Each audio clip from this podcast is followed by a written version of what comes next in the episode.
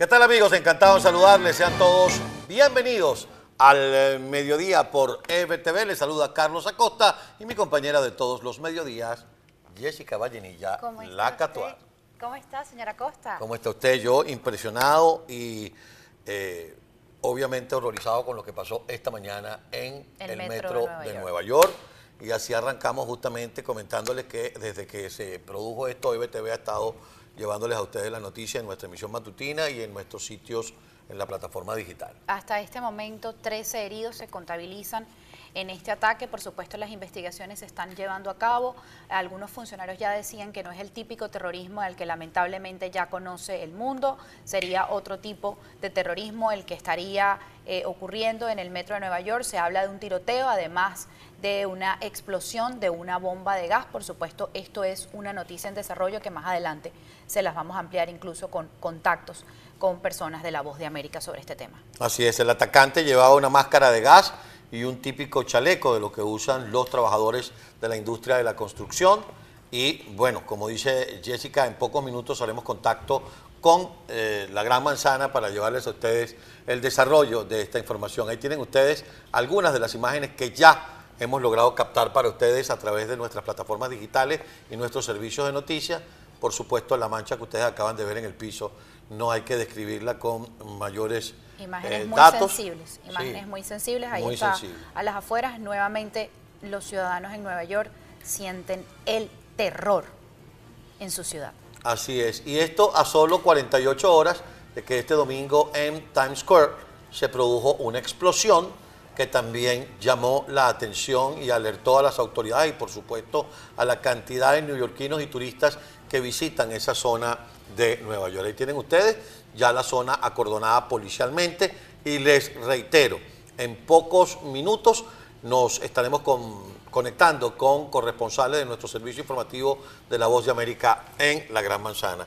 Pero hay otros temas que queremos en el programa de hoy tratar por usted. Vamos, vamos a colocar de una vez la encuesta porque definitivamente a veces vemos que las acciones o el accionar del mundo político del país termina por alejar, y es un poco lo que quiere el régimen, a la gente del interés de lo que ocurre. Y por eso se nos ocurrió esta encuesta que vamos a colocar en pantalla. Hay quienes dicen que el venezolano se decepcionó de la política. ¿Qué cree usted? Diga, por ejemplo, no me interesa. Quiero participar. También puede decir, bueno, que se quede Maduro. Hablamos el lunes. ¿Y por qué el lunes? Bueno, porque, estamos, en Semana, Semana Santa. Santa. Entonces, usted va a escoger la opción de su preferencia. Eh, colócamelo otra vez si es tan amable, señor director. No le interesa o si quiere participar, no le importa si se queda Maduro o prefiere que toquemos el lunes este tema en vista de que está usted en su asueto de la Semana Mayor. Y está desconectado de la política. Sí, pero ha llegado el momento de hablar de ese guarapo que a veces está fuerte y a veces dulce. Y ese guarapo hay que tomárselo a veces caliente y a veces frío, porque parte de lo que ocurre en el desencanto, que como yo digo es el triunfo del régimen, tiene que ver con lo que hemos venido analizando con relación a la propuesta de unirse los factores de oposición. Y el desastre del 11 de abril, del cual hablábamos ayer y se conmemoraron 20 años de ese momento, se disparató justamente por la falta de unidad. Usted ha sido una de las que, desde que hacía el programa El Citizen con nuestro buen amigo Leopoldo Castillo, siempre remarcaba el tema de la unidad. Ahora bien, ¿cuáles son los factores que hoy nos dicen que pareciera imposible que se produzca la tan ansiada unidad?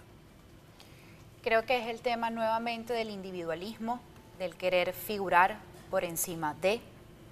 Eh, creo que todavía deben buscar muy adentro en, los, en el seno de la unidad realmente si son intenciones personales las que voy a tratar de respetar o de crear unas reglas o porque realmente me interesa Venezuela. Sí hemos visto, a diferencia de otras oportunidades, que eh, la unidad, en vez de o de voceros salir sin contar aquella candidatura que ya nosotros le dijimos la semana pasada, pero que realmente Antonio Ecarri no forma parte de este grupo de la plataforma unitaria. Más bien está exigiendo que se amplíe esa oposición democrática donde puedan entrar eh, quizás estos partidos más pequeños o este tipo de candidatos.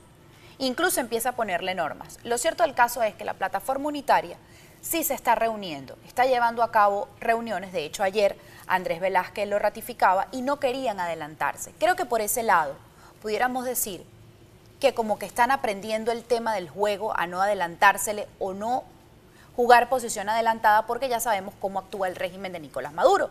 Al conocer las intenciones de la oposición, busca la manera de truncar ese camino. Pero, si bien eso es importante tomarlo en cuenta, tampoco se pueden dormir en los laureles. Y es lo que están haciendo. Pero no se terminan de poner de acuerdo. Hay que tener unas reglas claras. Pero ¿cuáles más reglas claras? Después de 20 años que tienes un régimen en el país, ya deberías más o menos conocer, y lo voy a decir de manera coloquial, cómo se bate el cobre y presentarse más unificados que nunca, porque además el tiempo, la historia, los hechos han demostrado que cuando van en bloque cerrado, el régimen no tiene chance. Y prueba de ello fueron las elecciones en el 2015 de la Asamblea Nacional, que son las elecciones más recientes y avaladas, por supuesto, por la comunidad internacional democráticamente. De cualquier manera, siempre dicen que las corporaciones son odiosas. Lo he hecho en otros programas, lo he hecho en este canal de manera incansable. Pero el tan satanizado pacto de punto fijo ha sido el acuerdo político que le proporcionó a Venezuela el periodo más largo de estabilidad, progreso, desarrollo y solidez democrática. Después del pacto de punto fijo pudimos ver que un político de centro derecha se quitaba la banda para entregarle la presidencia a un político de centro izquierda o de centro, producto de una elección popular. El pacto de punto fijo dejó en la puerta de la casa las apetencias personales, los cálculos partidistas y puso sobre la mesa el interés del país. No quisiéramos decir que aquellos políticos que firmaron el pacto de punto fijo eran verdaderos estadistas y que los políticos de hoy parecen muchachos de club de amigos que se sienten envanecidos porque tienen más de un millón de seguidores en las redes sociales. Cuando realmente el país necesita un planteamiento, un líder y sobre todo el país necesita que dejen en su casa las apetencias personales y los cálculos políticos. No puede ser que fulano de tal no da un paso, aunque ese paso debilite al régimen porque fortalece a este que tengo al lado. O Sutanito no se mueve hacia allá o hacia acá porque fortalece al que tengo aquí al lado. Todos los que estamos de este lado tenemos que dar un paso hacia adelante porque si no, no va a hacer falta que nos hagan trampas en las elecciones porque la gente se cansó, porque la gente se desencantó. Y esa es la estrategia del régimen, que la gente se desencante, que la gente no crea en ustedes, hay políticos y hay estadistas. Los estadistas piensan en las próximas generaciones. Los politiquitos piensan solo en las próximas elecciones. Y sin contar el tema de lo que acaba de ocurrir en las elecciones regionales. ¿Por qué pierde la oposición? Porque no hubo ni siquiera unidad en el discurso a la hora de hablarle al ciudadano. Lo que se presentó fue más confusión, para quienes decían voy o no voy a votar, vale la pena, no vale la pena participar. Si no tenemos ni siquiera claridad, unidad en el discurso, ni que hayan reglas claras, ni que se reúnan 25 veces en el día para poder definir una estrategia clara. Todos deben hablar igual. Reiteramos, es unidos, solamente unidos que se le puede ganar al régimen de Nicolás Maduro. Y yo voy a traer a colación unas palabras hace muchísimo tiempo. Estaba todavía Hugo Rafael Chávez Frías en la presidencia y se iba a medir en una reelección cuando cayó enfermo.